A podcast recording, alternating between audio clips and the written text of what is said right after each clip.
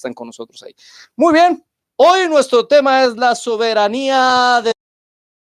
Y este es un tema maravilloso, hermoso, que trae paz a los corazones de los seres humanos. Es un tema que durante siglos fue tal vez el tema fundamental en el cristianismo, pero que se ha malinterpretado, que lo han tergiversado, que aunque pareciera que todos los cristianos, los cristianos alrededor del mundo y de las épocas estamos de acuerdo en que Dios es soberano, pese a eso, hemos querido manipular esa soberanía acomodándola a nuestros sentimientos, a nuestra conveniencia y a lo que a nosotros nos parece que debería ser. Y hemos limitado la soberanía de Dios a algo que realmente, y ya lo vamos a ver a continuación, no es necesariamente la soberanía de Dios. Quiero tomar como texto áureo Efesios capítulo 1, verso 11, donde dice, hablando de Dios, que Él obra todas las cosas conforme al consejo de su voluntad. Dios obra, obra todas las cosas, todas las cosas son obradas. Bien, vamos a comenzar en el día de hoy con este maravilloso tema, que entre otras cosas es uno de los temas más hermosos que podemos encontrar en la escritura. Y vamos a comenzarlo con la definición. Muy bien. Una definición sencilla del asunto de la soberanía es que Dios es totalmente independiente y reina sobre todo. Él hace, escúcheme bien esto, lo que quiere, como quiere y cuando quiere. Dios hace lo que quiere, como quiere y cuando quiere. Arthur W. Pink dijo, la soberanía de Dios es el ejercicio pleno de, pleno de su supremacía. Todas estas definiciones no son simplemente definiciones, alguien me dirá, eso es una definición filosófica, no, ya vamos a ver los versículos que sustentan todo eso, pero primero quiero definirlo, primero quiero definirlo para que lo entendamos. Cuando hablamos de un soberano, ¿qué es lo que primero llega a nuestra mente? Lo que primero llega a nuestra mente es un rey, ¿cierto? Y generalmente pensamos, cuando hablamos de un rey soberano, en el rey de la Edad Media, en aquel personaje que básicamente tenía el poder ejecutivo, legislativo y judicial en sus manos. Era aquel ser, aquella, aquella persona que hacía absolutamente su voluntad en medio de un reino. Es decir, nadie más en ese reino podía tener ningún tipo de autoridad si o fuera de la autoridad del rey. El rey era soberano, nadie le decía qué hacer, ni cómo hacerlo, ni por qué hacerlo. Era un mandato del rey, era un mandato obligatorio. Hoy los reyes son otra cosa. Bueno, la mayoría. Hay algunos dictadores que se creen reyes, pero eso es otra cosa. Así que cuando hablamos de soberanía, generalmente se nos viene eso a la mente y eso en parte es lo que nos habla o de lo que nos dice o lo que nos enseña el concepto de soberanía en Dios. Pero el concepto de soberanía en Dios va mucho más allá. Miremos un texto bíblico alrededor precisamente de este tema. Isaías 46, 10. Mi consejo permanecerá, permanecerá. Hoy estoy, se me lengua la traba.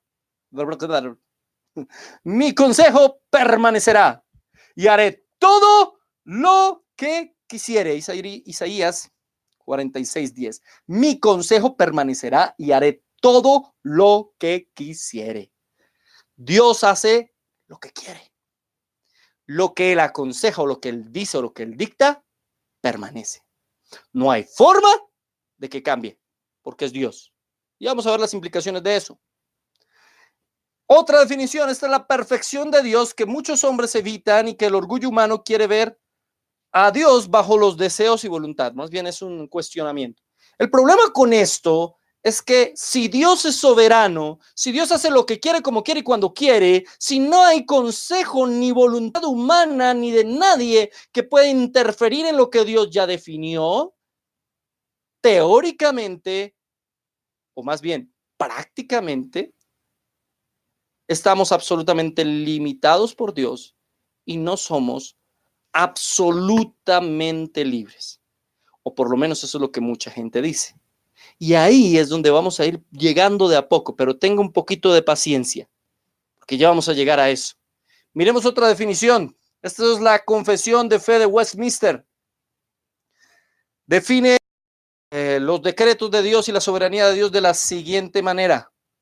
Dios desde toda la eternidad, por el sapientísimo y santísimo consejo de su propia voluntad, ojo, ordenó libre e inmutablemente todo lo que acontece, pero de tal manera que Él no es el autor del pecado, ojo, Él no es el autor del pecado, ni violenta la voluntad de las criaturas, ni quita la libertad o contingencia de las causas secundarias, sino que más bien las establece. El hecho de que Dios sea soberano y de que Dios tenga la autoridad suficiente y absoluta sobre todo lo que sucede en el mundo, ha sucedido y sucederá, no implica que Dios violente la voluntad de las personas o que Dios sea el responsable del pecado. Pues eso dice aquí, en la definición de Westminster. Ya vamos a ver a la Biblia, no se me asuste, tranquilo, ya vamos a ir a la Biblia.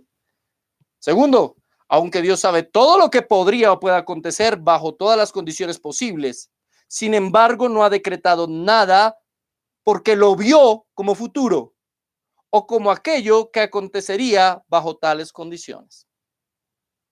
Teniendo eso en claro, vamos ahora sí a examinar con detalle pero antes quiero mirar esta frase de Charles Spurgeon. Los hombres permitirán que Dios esté en todas partes, menos en su trono.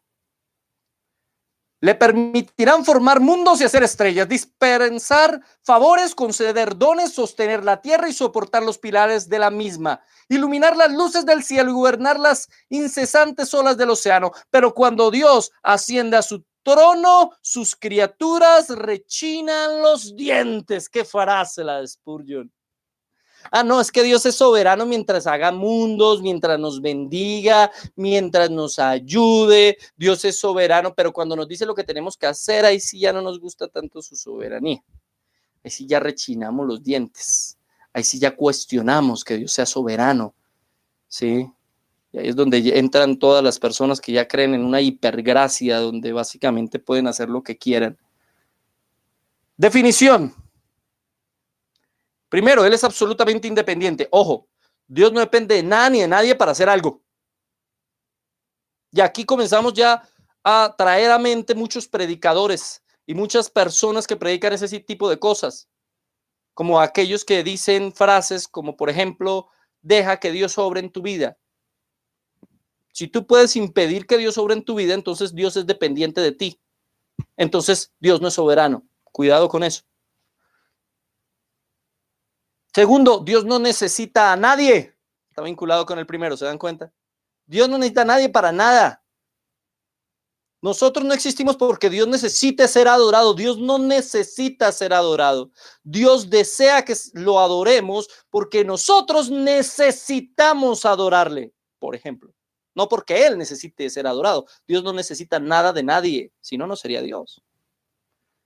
Tercero, Dios no es influenciado por nada ni por nadie. Dios no cambia de decisiones.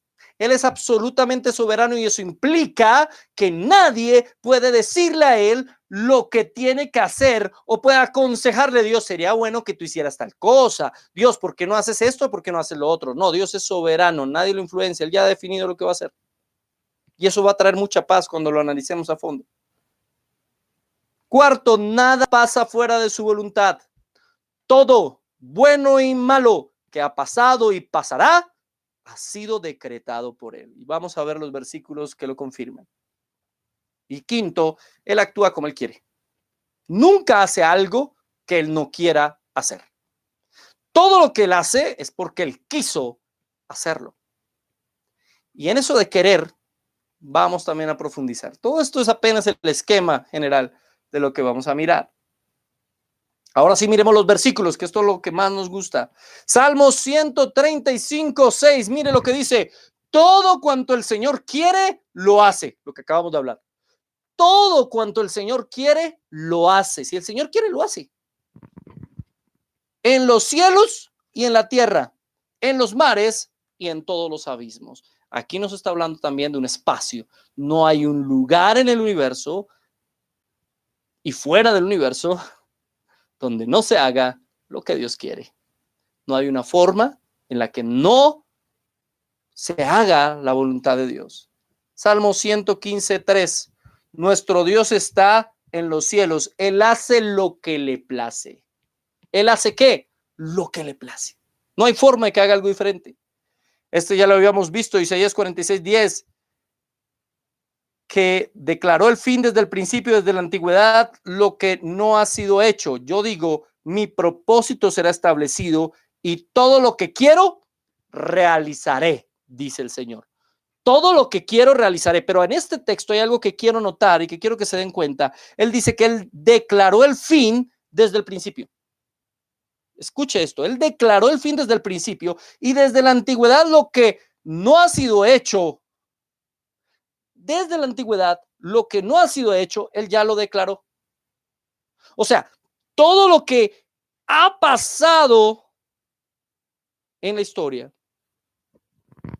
todo lo que ha sucedido, dígame si se está, cuando deje de verse, por favor, me escriben escriben y me dicen, no se está escuchando, no se está viendo.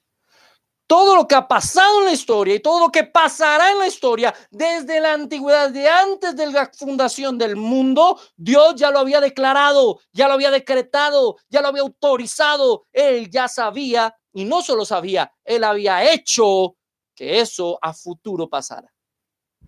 No estamos hablando aquí simplemente, como lo vimos en la declaración de Westminster, no es el asunto de que Dios vea el futuro es el asunto de que Dios hace que pase el futuro.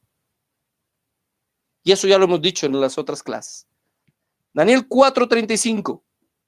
Y todos los habitantes de la tierra son considerados como nada, mas él actúa conforme a su voluntad en el ejército del cielo y los habitantes de la tierra, nadie puede detener su mano ni decirle qué has hecho.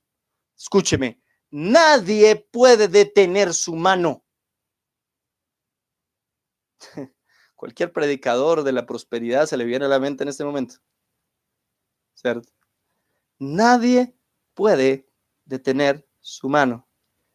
En algún momento escuchó al famosísimo Marcos Witt eh, diciendo algo así en sus conferencias de liderazgo y de todas estas cosas.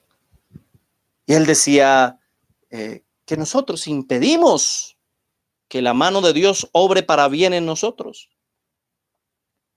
Eso no tiene sentido, porque nadie puede detener su mano. Si Dios quiere obrar para bien en nosotros, ni nosotros mismos podemos detenerlo. Nadie puede detener lo que Él quiera hacer, porque si alguien pudiera hacer eso, entonces Dios no sería soberano. Mejor dicho, de explicarle esto de una manera más sencilla. No hay una molécula en el universo que se mueva sin que haya sido Dios el que haya permitido, decretado y establecido que esa molécula se mueva. Hay una frase que está en el Quijote de la Mancha, que muchos dicen que está en la Biblia, pero no está en la Biblia, que es muy cierta. Dice esa frase, no se mueve la hoja de un árbol si no es la voluntad de Dios. No está en la Biblia, no vaya a buscar por allá primera de Esgars capítulo 4. No, no está en la Biblia.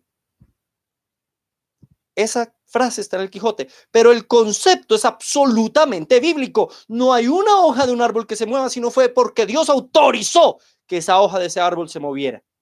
Así de grande es el Dios que estamos predicando. Pero no solo una hoja, no hay un electrón en el universo que se mueva si no es decretado y autorizado por Dios tal movimiento. Porque el Señor sabe y conoce lo que ese movimiento de esa partícula causa en una reacción en cadena inevitable que va a producir una serie consecutiva de eventos y todos esos eventos van a ser voluntad de Dios. Hay una teoría, hay una teoría que se llama el efecto mariposa. Tal vez alguno vio la película, el efecto mariposa. El efecto mariposa parte de una premisa. Y es la premisa de que si una mariposa mueve una de sus alas en el oriente, ese movimiento y ese esa leve brisa que produce el movimiento del ala de la mariposa realizará una reacción en cadena que terminará produciendo inevitablemente un tremendo huracán en Occidente. Es decir, todas las cosas en el universo, y eso no es nada bíblico, es una teoría simplemente, pero tiene sentido en el, en, el, en el siguiente concepto. Todas las cosas en el universo pasan por algo y para algo. Y ese algo es el designio de la voluntad de Dios. Y todo lo que pasa, bueno y malo, va a producir una reacción en cadena en medio de una sucesión de hechos y acontecimientos que finalmente, individualmente, cada uno de ellos cumple la voluntad de Dios, pero en conjunto están cumpliendo los designios y decretos eternos de la providencia divina. No sé si me entiende lo que le estoy diciendo. Alguno dice, pues que habla con las palabras todas rebuscadas. Voy a intentar ponerlo lo más sencillo posible. Yo intento hacerlo así. No, no intento acá demostrar, ay, ¿cómo sabe el hermano de palabras bonitas? No, no me interesa eso. Me interesa que usted entienda el concepto. Lo que estoy queriendo decir, básicamente, es que cada cosa que sucede en este mundo, Dios la decretó, la permitió, nadie puede impedir que pase y Él hace que pase porque tiene un objetivo al hacer que pase.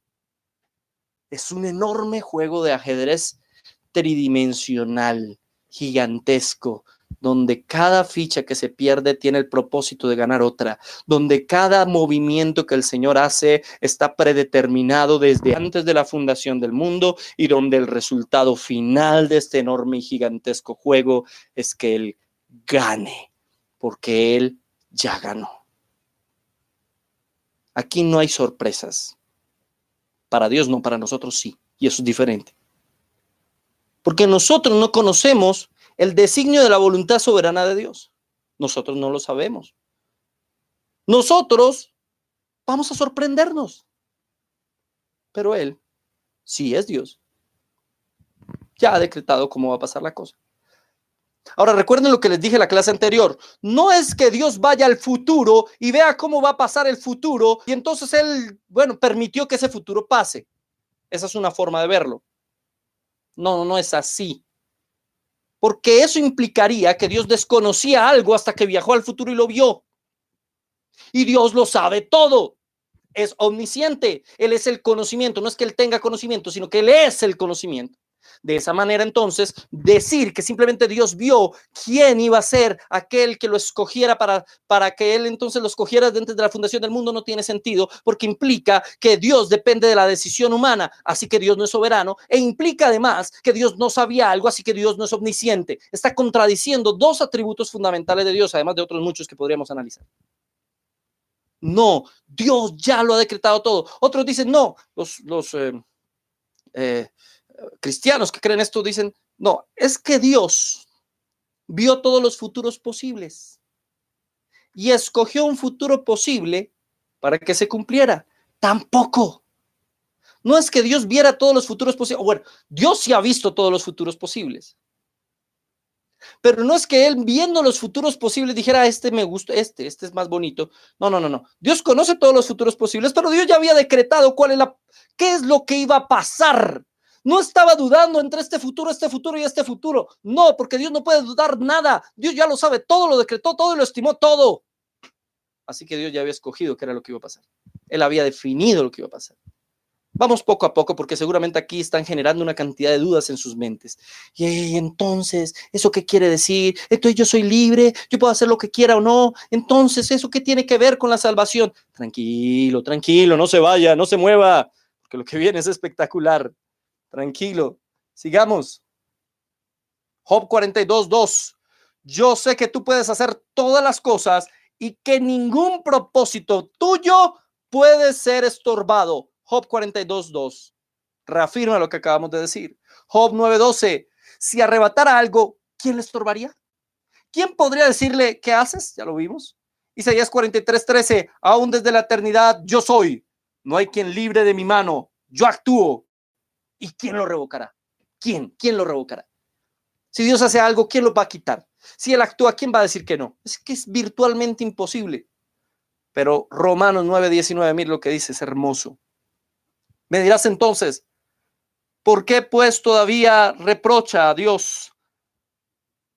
Porque ¿quién resiste su voluntad? Al contrario, ¿quién eres tú, hombre, que le contestas a Dios? ¿Dirá acaso el objeto modelado al que lo modela, ¿por qué me hiciste así? ¿O no tiene el alfarero derecho sobre su barro de hacer de la misma masa un vaso para uso honorable y otro para uso ordinario?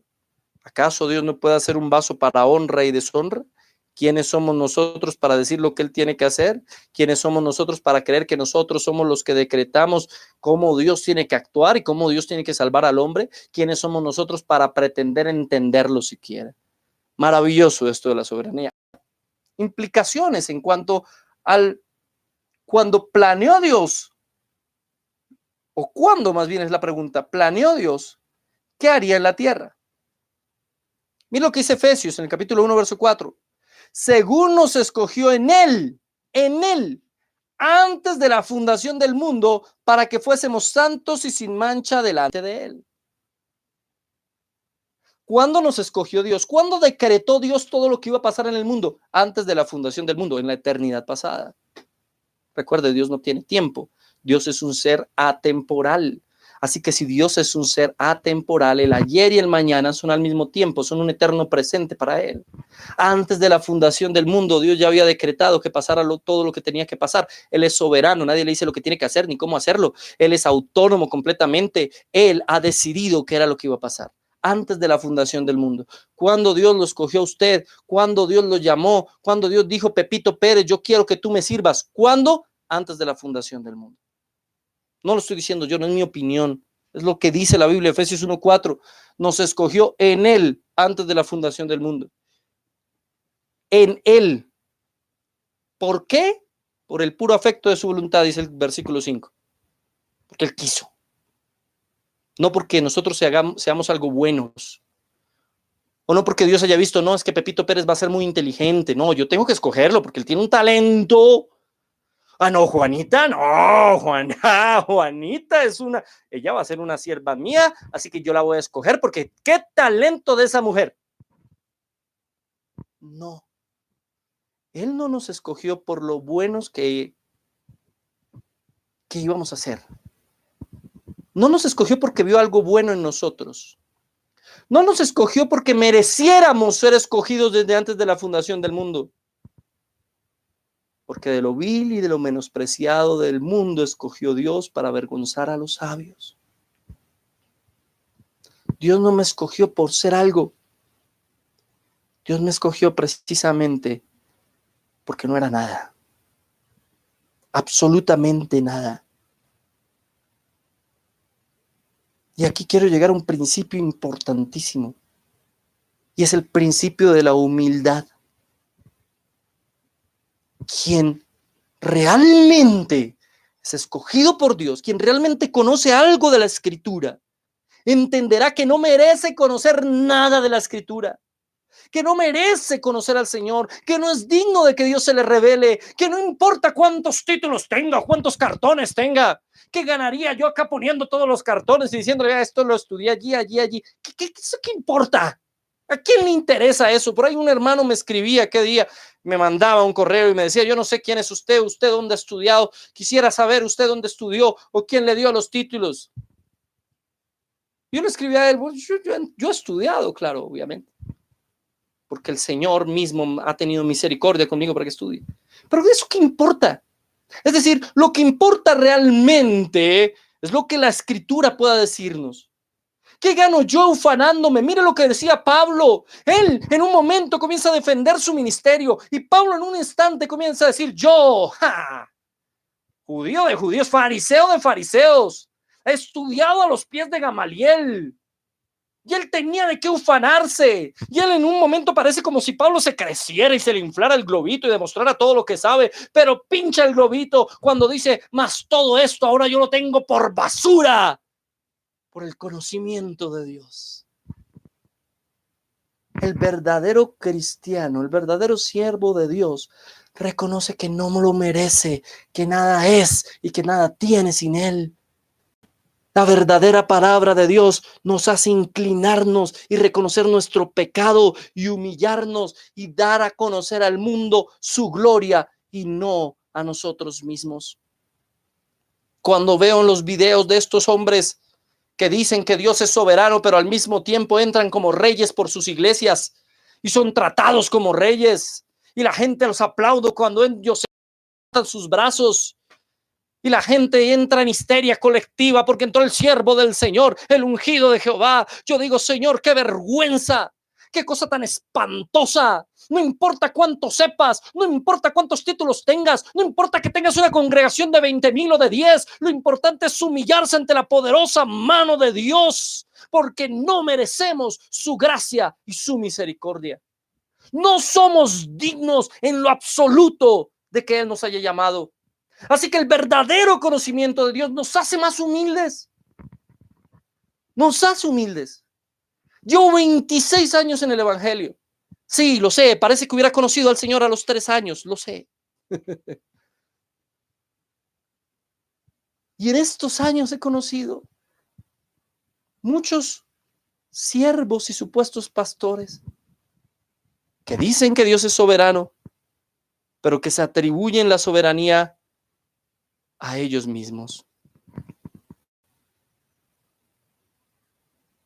A ellos mismos. Y no es así. Él es el único soberano y el único digno. Personas que saben mucho más que yo, pero que no le están hablando a usted en esta hora. Personas que tienen muchísimo más conocimiento que el mío, hay por montones. ¿Y ustedes creen que eso me angustia? ¿O que yo intento decir, no, no, no, está equivocado? ¿O que eso me preocupa tan solo? No, no. Gloria a Dios por quien sabe más que yo. Porque si no, ¿de dónde aprendería yo?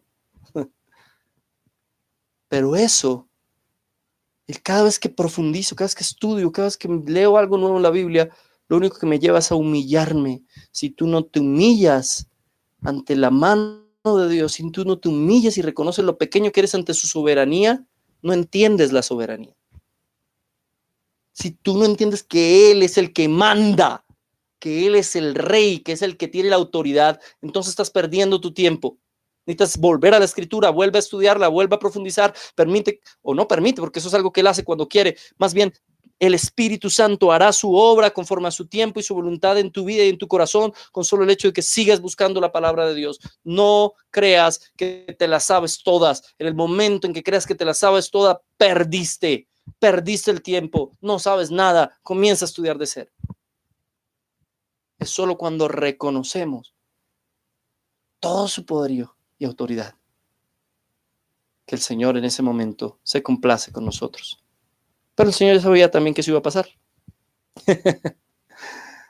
Mire lo que dice, lo que les decía ahorita, Dios no tiene un tiempo, Él define el tiempo como nosotros, no define el tiempo como nosotros.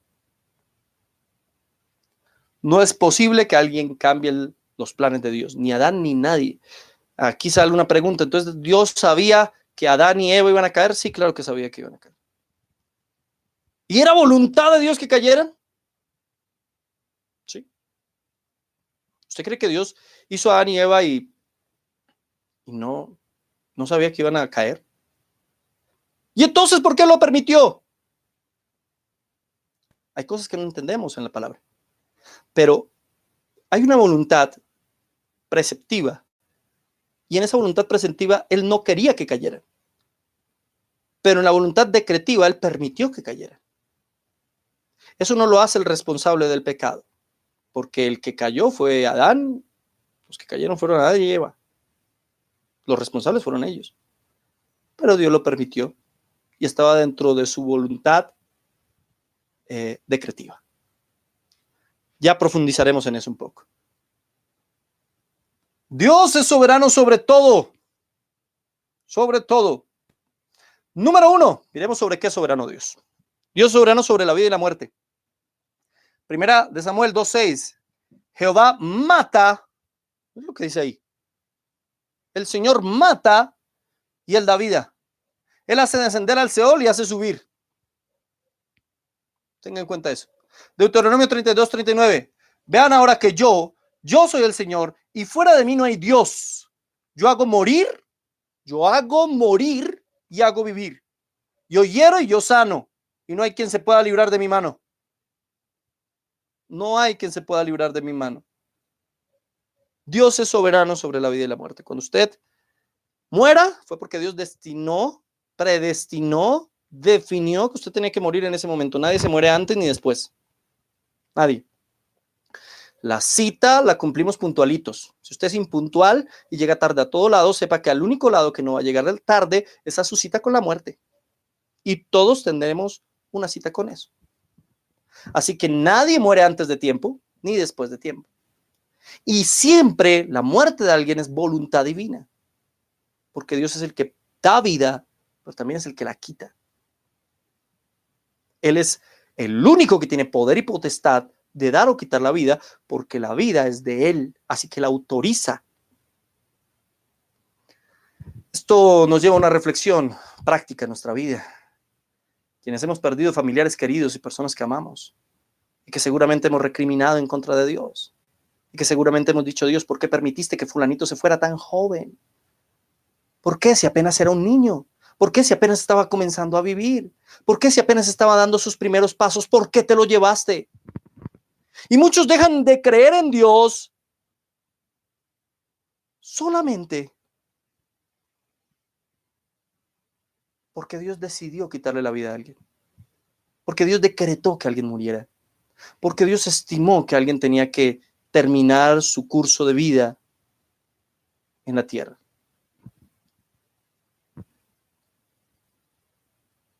Dios es soberano sobre la vida. Así que cuando alguien muera, y si usted tiene un resentimiento contra Dios, como muchas personas generan sus resentimientos contra Dios, porque alguien murió, y usted pensaba en su criterio y sentimiento y emoción que esa persona no debía morir, déjeme decirle que fue voluntad de Dios y que si pasó es porque tiene un propósito bueno. Hay un texto que he nombrado muchas veces y es Romanos 8:28. Y tengo que nombrarlo otra vez. La palabra de Dios dice, y sabemos, sabemos, es decir, está diciendo es algo sabido por todos, es algo lógico, es algo que sabemos que pasa. Que a los que aman a Dios, todas las cosas les ayudan para bien. Y luego añade, esto es a los que conforme a su propósito han sido llamados. O sea, no es para todos. No todas las cosas que pasan en la vida del ser humano le ayudan para bien, a menos de que esa persona ame a Dios, es decir, haya sido un escogido por Dios. Cuando usted es un llamado por Dios, un escogido por Dios, cuando Dios se ha revelado a su vida y usted entiende, o tal vez usted ni siquiera lo entienda, pero Dios en algún momento lo escogerá, entenderá por qué pasó todo lo que pasó en su vida y por qué hubo muerte en su vida y por qué hubo sufrimiento en su vida, entenderá al final del asunto como lo entendió José después de todo lo que le tocó sufrir y cómo sus hermanos lo vendieron y cómo lo eh, llevaron por allá a Egipto y cómo le, lo encarcelaron y todo eso tenía un propósito, como dice la escritura, para salvar a muchos, porque si no le hubiera pasado eso a José, muchos hubieran, hubieran muerto. O usted entenderá cómo le pasó a Sadrach, Mexag y Abednego, Daniel, bueno, Daniel no estaba, Azarías, Misael y, y Ananías, creo que se llama el otro. Estaban ellos, fueron llevados al horno de fuego. Parecía algo terrible, parecía algo malísimo, pero finalmente terminaron glorificando a Dios. O el mismo Daniel cuando es enviado a un foso de leones y sale con vida. Alguien podría decir nada peor le hubiera podido pasar a Daniel que ser enviado a un foso de leones, pero finalmente todo terminó a, a bien. Es decir, todas las cosas, incluso la muerte, ayudan a bien a los que amamos a Dios usted no tiene ni idea de cómo las cosas malas en su vida han sido decretadas por Dios con el fin de que usted tome ciertas decisiones, de que usted tome ciertas actitudes y de que usted cambie ciertos comportamientos. Porque escúcheme bien, no hay nada en la vida que enseñe más que el sufrimiento. De hecho, y lo digo como docente, llevo 15 años de docente, como docente puedo decirlo, Usted puede enseñarle a alguien con mucho cariño y con mucho amor y esa persona no aprende. Pero hágalo sufrir. y aprende. En serio. Hágalo sufrir. Póngale un trabajo bien largo. Póngale a hacer una cosa que se le dificulte, algo que le cueste. Y después de eso, de ese sufrimiento momentáneo en el proceso de aprendizaje, él aprende. Así aprendemos nosotros también en la vida cotidiana. Usted le dan un curso prematrimonial, ¿sí o no? Y llega a su curso prematrimonial y le dicen, bueno, el matrimonio es así, usted tiene que entender a su pareja, usted tiene que saber, tienen que negociar, van a haber momentos de dificultad. ¿Y qué dicen todos los que están en el curso prematrimonial? ¿Qué dice? No, yo entiendo. ¿Y aún así quiere casarse? Sí, yo quiero casarme, sí. Uy, no. Era peor de lo que me había dicho el hermano, era peor de lo que me habían aconsejado. Yo hubiera sabido que era así. Ah, pero usted le dijeron que era así, pero no lo había experimentado, no había vivido el dolor, no había vivido el momento de dificultad. La dificultad nos enseña, la angustia y el sufrimiento son el mejor maestro y Dios permite y decreta no solamente, por ejemplo, que tú seas una persona salva, sino además de eso decreta y permite todas las circunstancias a tu alrededor, buenas y malas, para que eso llegue a su fin. Dios permite tanto el fin como los medios. Dios permite tanto el resultado como los medios de salvación. Tranquilo. Llegaremos a eso. Es que me, adelanto, me vienen tantas cosas a la, a la mente que me adelanto. Estamos hablando solamente sobre la vida y la muerte. Pero Dios también es soberano sobre la naturaleza. He aquí que yo traigo un diluvio de agua sobre la tierra, Génesis 6:17. ¿Quién trajo el diluvio sobre la tierra? Dios. Él es soberano. La naturaleza no hace nada si no es por autoridad de Dios, es porque Dios decreta que así sea y que así pase. Y vino un viento del Señor y trajo codornices del mar y las dejó sobre el campamento. Números 11:31. El viento obedece la voluntad de Dios. Éxodo 4:11 y el Señor dijo, ¿quién ha hecho la boca del hombre? ¿O quién hace al hombre mudo o sordo, con vista o ciego? ¿No soy yo el Señor? Bueno, decir que Dios maneja el clima es fácil y todo el mundo lo entiende. Ah, la naturaleza, Dios la maneja, claro, Dios maneja el clima, los vientos, el diluvio, chévere. Eso no hay problema. Mire este texto de Éxodo 4:11, que también tiene que ver con la naturaleza. ¿Quién es? ¿Quién ha hecho ¿Quién hace que el hombre sea mudo o sordo o ciego? Y puedo seguir añadiendo ahí, o discapacitado, o tenga un problema, una enfermedad genética. ¿Quién permite eso? ¿Quién designó eso? Éxodo 4:11 nos lo responde. ¿No soy yo el Señor? Y uno lo pone a pensar, ¿cierto? Y uno dice, Señor, pero, pero ¿por qué tú designaste que esta persona naciera con este problema físico, con esta enfermedad genética? ¿O por qué permitiste que esta persona quedara ciega o quedara sorda o quedara muda? ¿O por qué? ¿Por qué el mal de esta persona? Y algunos dicen, es injusto. Es injusto porque Dios debería permitir que todos naciéramos bien sanitos y juiciositos. Y planteamos nuestro concepto de justicia ante la palabra de Dios cuando lo justo es que todos y cada uno de nosotros seamos aniquilados y condenados por nuestro pecado, que es lo que, miren, el pecado ni siquiera es algo que hacemos, es algo que somos. Somos nosotros mismos nuestro pecado porque nacimos muertos en delitos y pecados, dice la escritura. Porque no hacemos lo bueno, porque no hay una sola persona buena, porque no hay justo ni a uno. Pero ¿cómo permite que un bebé nazca sordito? Pero ¿cómo permite que un bebé que es inocente y chiquitico nazca mudito? ¿Por qué? Ese bebé va a tener que sufrir. Niños con enfermedades terribles. Y por eso es que hay personas que apoyan el aborto y que apoyan acabar. No, no, no. Es que ¿para qué permitir que un bebé como esto nazca y sufra en la vida? Todo lo que tiene que sufrir la mamá, todo lo que tiene que sufrir el papá y todo lo que va a tener que sufrir ese pobre niño. No, mejor que aborte. Porque si sabemos que va a tener una vida mala, entonces más bien acabemos con esa vida antes de que llegue al mundo mundo a sufrir. ¿Para qué traer a alguien al mundo a sufrir? Dicen ellos, los proabortistas. Déjeme darle una noticia. Todos venimos al mundo a sufrir. Dígame a alguien que no venga al mundo a sufrir.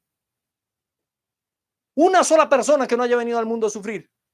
O sea, ¿quién dice que venimos al mundo a ser felices? ¿Dónde dice eso en la Biblia? No lo dice. Nosotros no venimos al mundo a ser felices. Ni Dios está prometiendo la felicidad. Esto no es el American Dream. Todos venimos al mundo a sufrir. Unos más que otros, sí. ¿Porque lo merecen más que los otros? No. Todos merecemos sufrir. Entonces, porque Dios lo designó así, porque todo tiene un propósito en una cadena inevitable de eventos que llevan a cumplir su propósito general. Estaba viendo el documental hace un tiempo que me, me impactó mucho de un niño que nació con una enfermedad, esa enfermedad de los huesos de cristal. Se le rompen los huesos con solo casi tocarlo o acariciarlo. No puede, la mamá básicamente no puede alzar la mamá, porque se le rompe un huesito y es un dolor insoportable para ese niño. Y es doloroso. Y uno dice, Dios mío, ¿pero ¿por qué, pobre niño? Ese niño no merece ese sufrimiento para nosotros. Y uno podría pensarlo así. Y si en mi país, aquí en Colombia, si se le detecta esa enfermedad a un feto, ese feto puede ser abortado, la ley lo permite, porque tiene una enfermedad congénita, incurable, que va a hacer de su vida una vida de sufrimiento y dolor y que le va a dar una proyección de vida no mayor a los 12 años. En mi país, según la legislación vigente en mi país, ese niño podría haber sido abortado. Pero me encantaba la entrevista que vi, no me acuerdo en qué programa. El niño sonreía. Le decían, ¿te duele? Y él decía, sí, me duele. ¿Te duele sufrir todo lo que... Sí, me duele, es difícil. Es ¿Y cómo te sientes? Le decía la entrevistadora. Él decía, feliz. Era un niño pequeño, como de tres años, cuatro años, no sé.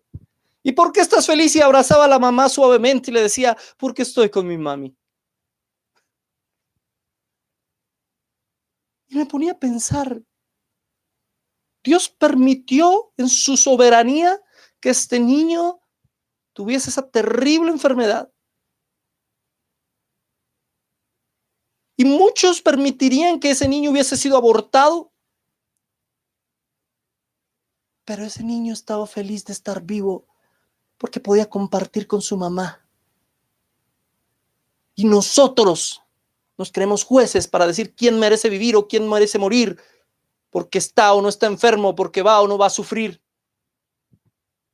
Y llegaba a la conclusión que muchas veces es más por el sufrimiento propio que por el sufrimiento de aquel que padece la enfermedad. Los que deciden ese tipo de abortos. Si tú tal vez has vivido una cosa de esas o tomaste una mala decisión como un aborto, también Dios está dispuesto a perdonar eso. Dios también sabía que ibas a hacer eso y también sabía que te ibas a arrepentir y también sabía que te iba a perdonar, porque él mismo estableció las cosas así. Pero Dios permitió que un niño con esa enfermedad naciera.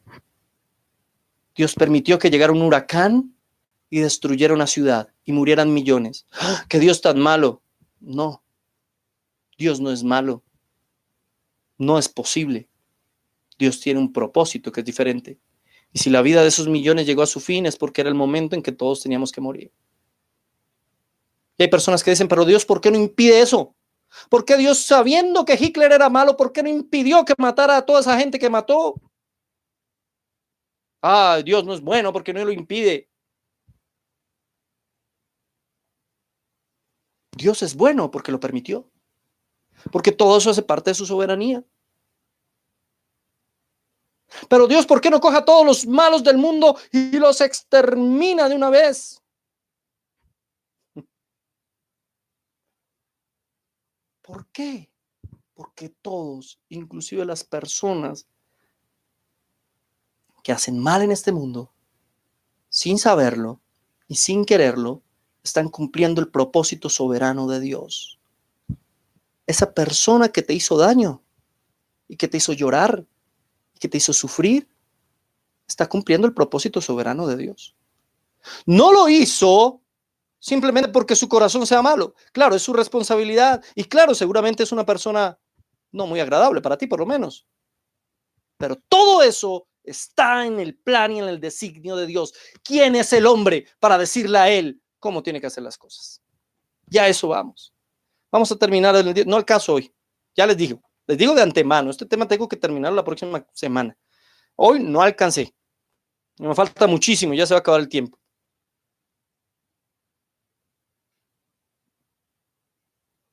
Dios es soberano sobre todo, sobre el mal, lo que estábamos hablando, Amos 3:6.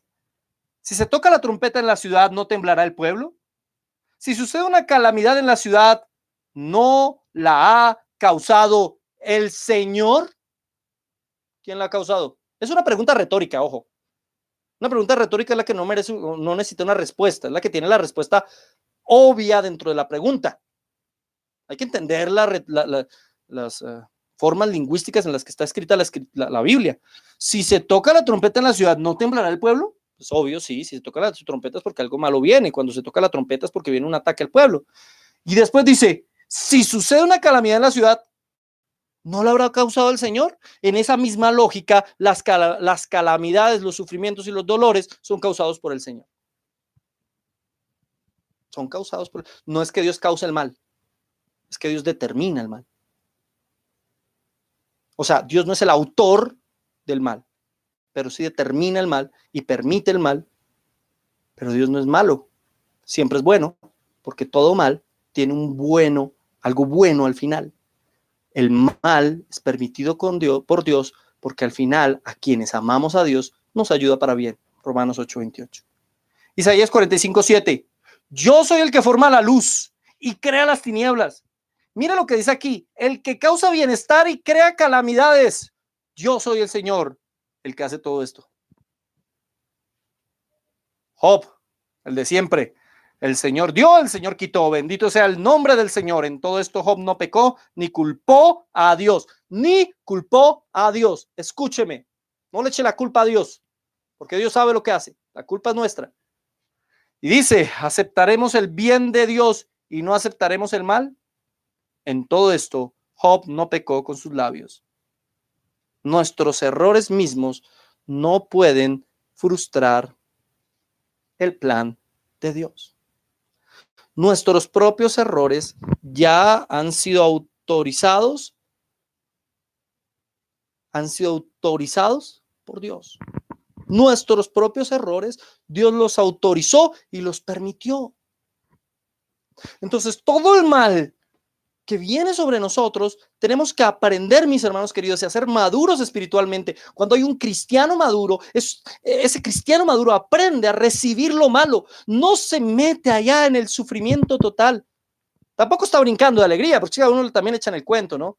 Cuando lleguen eh, dolores y momentos difíciles en su vida, goce, se alegre, se salte, sonría. No, pues ¿quién sonríe cuando le murió un familiar? Nadie. O sea, pongámonos serios. Cuando la palabra dice tened por sumo gozo cuando eh, estés enfrentando diferentes pruebas, lo que está diciéndonos el Señor es que tengamos la tranquilidad. Y por eso la soberanía de Dios es tan bonita, porque podemos tener la tranquilidad en Dios de que todo lo que está pasando, bueno o malo en nuestra vida, tiene un propósito en Dios. ¿Cuál es nuestra misión entonces? Poder entender ese propósito, madurar en Dios y poder entender lo que Dios nos está enseñando con cada momento difícil de nuestra vida. ¿Qué me está enseñando Dios ahora con el sufrimiento que tengo con mis hijos? ¿Qué quiere decirme Dios? ¿Qué tengo que corregir? Ahí es donde actúa la voluntad humana, porque Dios, como lo he dicho, no solo decretó el fin, sino también los medios. Así que las, los medios muchas veces son cosas malas que nos suceden. Así aprendemos. Y entonces usted tiene que comenzar a pensar, ¿qué tengo que aprender de esto que me está pasando? ¿Cómo tengo yo que... Me dicen, pero es que me vino el diablo con todo y me pasaron un montón de cosas. Reprendo al diablo mentiroso. Sí, el diablo causa mal en la vida. Claro que sí, eso nos dice la escritura. El diablo causa todas esas cosas malas permitidas por Dios permitidas por Dios. Así que en vez de ponerse a reprender al diablo mentiroso, póngase usted a analizar qué quiere enseñarle a Dios y por qué Dios permitió que el diablo hiciera esas cosas en su vida o que llegara ese mal a su vida. Hay gente que pierde el tiempo, hay gente que pierde, bueno, técnicamente nadie puede perder el tiempo porque incluso el tiempo perdido también fue predestinado por Dios. Pero para que me entiendan un poquito hay que hablar antropomórficamente. A veces perdemos el tiempo poniéndonos a reprender diablos y demonios y a declarar, yo le voy a quitar al diablo lo que él me arrebató, en vez de ponernos y sentarnos a pensar, ¿qué quiere enseñarnos el Señor con estas dificultades? Bueno, lo voy a analizar para mi vida. Estoy viviendo una dificultad económica, o estoy viviendo una dificultad emocional, o sentimental, o con mis hijos, o con mi esposo, o con mi esposa, o la soledad me tiene agobiado. ¿Cómo puedo yo entender lo que Dios quiere decirme en medio de estas dificultades? ¿Qué quiere Dios enseñarme? Y usted va a llegar a esta conclusión. Le voy a ahorrar, tiempo. Dios le va a llevar a esta conclusión final. Bueno, le va a llevar a varias conclusiones que le van a enseñar a vivir mejor conforme a la voluntad de Dios y a generar el carácter de Cristo en su vida. Pero le va a llevar a una conclusión final, que es siempre la misma. Depender absolutamente de Dios. Usted se va a dar cuenta que no importa las cosas buenas que pasen o las cosas malas que pasen, usted depende total, absoluta y completamente de Dios. No de sus fuerzas, no de su inteligencia, no de sus atributos. No, usted depende de Él. Entonces, tiene dificultades en el trabajo, usted comienza a analizar todo eso, llega a una cantidad de conclusiones, pero se da dar cuenta que, no que usted no es porque sea un gran trabajador o porque sepa mucho o porque sus jefes necesiten de usted o porque era un gran empresario. No, usted para triunfar en eso necesita del Señor. Sin el Señor, fracasa. Así de sencillo fracasa. ¿Me a entender? Que usted está solo en su vida. me siento solo. Me siento solo. Necesito a alguien que me acompañe. Usted comienza a reflexionar, usted comienza a pensar y llega a la conclusión, mi compañía es el Señor, necesito buscar al Señor más que buscar a alguien que me acompañe, necesito que el Señor esté conmigo y ya todo lo demás vendrá por añadidura llega usted siempre a esa misma conclusión. Necesito más estar apegado y dependiendo día a día de Dios y de su misericordia y de su gracia. Necesito de Él, necesito de Él, porque todas las dificultades y todas las luchas de la vida nos llevan siempre a la misma conclusión. Necesito de Él. No hay nadie autónomo en el sentido de que pueda llevar su vida sin que Dios esté ahí, ayudándole, enseñándole, dictándole el camino a seguir. Y si usted es un hijo de Dios, tendrá muchas dificultades en la vida. Qué pena contradecir a nuestros amigos del movimiento de la fe, a Cash Luna y a Maldonado y a toda esta gente. Qué pena contradecirlos. Qué pena, pues que la Biblia me dice otra cosa. Qué pena, Dios no tiene un gran propósito en tu vida.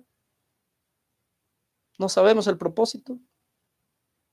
Qué pena contradecirlos. El objetivo de Dios no es que seas exitoso, el objetivo de Dios es que seas santo y salvo. El primero ya lo, el, segundo ya lo cumplió, el segundo, el de ser salvo ya lo cumplió. El de ser santo, estás en el proceso y lo vas a cumplir, tranquilo, no te preocupes, Dios va a hacer lo que sea necesario hacer para cumplirlo tranquilo.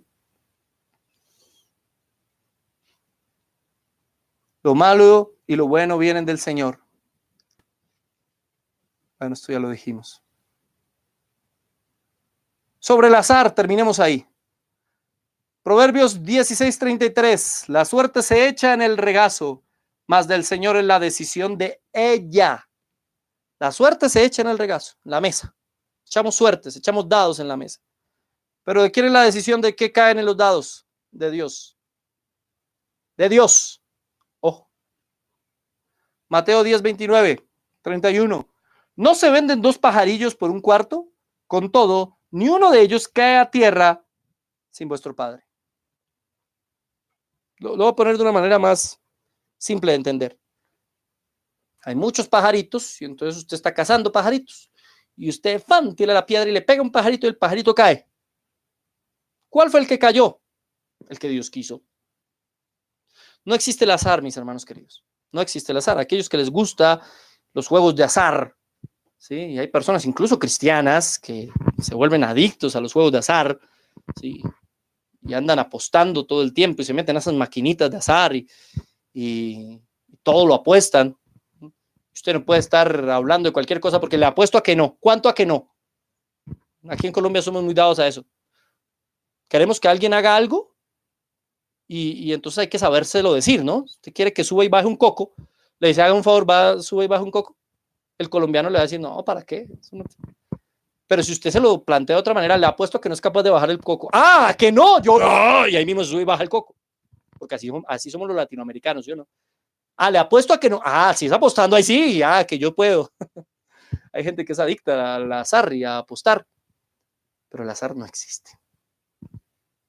Y aquí estoy con Albert Einstein cuando decía, Dios no juega a los dados. La Biblia nos dice que no hay azar.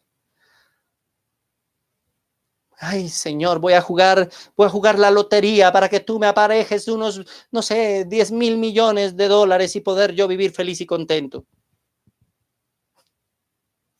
No, así no funciona esto. No es por el azar, es que no tengo trabajo, entonces voy a ir a jugar a los dados a ver si recupero algo y puedo darle de comer a mi familia. No, no, no, no, no. Tienes que buscar cómo trabajar. Si no tienes un empleo en un lugar establecido, pues entonces busca otra alternativa. Pídele a Dios que te dé ideas, pídele a Dios que te dé herramientas, pídele a Dios que te ayude en qué es lo que Él quiere que tú hagas. Pero el azar no existe. No hay nada que se haga por azar. Dios estimó todo pero yo una vez me gané la lotería, me dirá alguien. Ajá, me la gané, pues porque fue voluntad de Dios que así pasara. No por el azar. ¿Qué tal sea la voluntad de Dios que yo me gane otra vez la lotería? No, un cristiano no piensa así. Porque el cristiano entiende el principio bíblico. Número uno, de que el amor al dinero es pecado. Número dos, de que el Señor nos envió a trabajar y a luchar para conseguir las cosas que tenemos o que queremos o que anhelamos en nuestra vida. En el último video de Biblia Libre, nuestro canal principal, colocaba un ejemplo de un hombre, pastor, dice él, que hace que las personas saquen la tarjeta de crédito y comienza a decretar, cosa que solo hace Dios y acabamos de verlo, solo Dios decreta lo que va a pasar. Este hombre comenzó a decretar que la gente recibiera milagrosamente dinero en su tarjeta de crédito. Y por ahí recibí varios comentarios de personas que me decían, yo he visto eso, hermano. Yo he visto, si Dios quiere regalarle a uno plata, le regala plata. Sí, obvio, si Dios quiere regalarle a uno plata, le regala plata. Pero el principio bíblico no es de regalar plata a nadie, porque el dinero no es la bendición de Dios. El dinero no es la prosperidad. El dinero, es más, puede convertirse en un problema. La prosperidad y la bendición de Dios son ajenas y no están directamente proporcionales al dinero. Usted puede no tener un dinero o no tener gran cantidad de dinero y ser bendecido y ser próspero. Es que para el Señor no hay nada imposible. No hay nada imposible. En muchas oportunidades en este en el ministerio he pasado por momentos muy duros y muy difíciles. Y de una u otra manera, aún sin tener un peso en el bolsillo, el Señor bendijo, proveyó, nunca faltó alimento en mi mesa nunca faltó pan, nunca faltó una cama para dormir. Y aún si hubiese faltado todo eso, aún así, el Señor tenía su propósito. Lo que tenemos que buscar es el reino de Dios, no el azar, no el dinero, no las riquezas humanas. Todo eso pasa con el tiempo. Lo que tenemos que buscar es el reino de Dios y su justicia. No nos hagamos riquezas y tesoros acá en la tierra donde eh, la orina y el hollín los corrompen. Hagamos tesoros en el cielo. Pero no como algunos hermanos dicen que ya Dios tiene una cuenta bancaria. No, no, no, no, no, eso no es bíblico. Usted diezma aquí es como ahorrar en el cielo, hermano. No, no, no, póngase serio, hermano. Póngase serio. Eso no es así. Usted hace tesoros en el cielo cuando usted construye su santidad, cuando usted ayuda a otros, cuando usted hace la obra del Señor, cuando usted predica la palabra. No, cuando usted da dinero. Nadie puede comprar el reino de los cielos. Escúcheme, Dios es insobornable. No hay forma. Entonces el azar no existe. El azar no existe. Finalmente, Dios es soberano sobre nosotros. Y aquí es donde viene la parte más polémica y la parte más difícil. Hasta aquí es una parte supremamente fácil, supremamente bonita de entender. Creo que la mayoría de nosotros lo ha entendido. Dios es soberano. Dios es dueño de todo. Dios hace lo que quiere, como quiere, cuando quiere. Todo lo que pasa en el universo es voluntad divina. Nada se sale de sus planes, nada se sale de lo que él ya decretó que tenía que pasar. Todo lo que ha pasado, pasa y pasará en el mundo y en el universo, es porque Dios así lo ha decretado, lo ha ordenado. Hasta aquí es bonito. Pero cuando llegamos al hombre, ah, ahí comienzan los conflictos. Y ahí es cuando los hermanos arminianos, semipelagianos, ya después hablaremos qué es eso. Los hermanos de, de tradición agustina diferimos y tenemos puntos de vista distintos. La próxima vez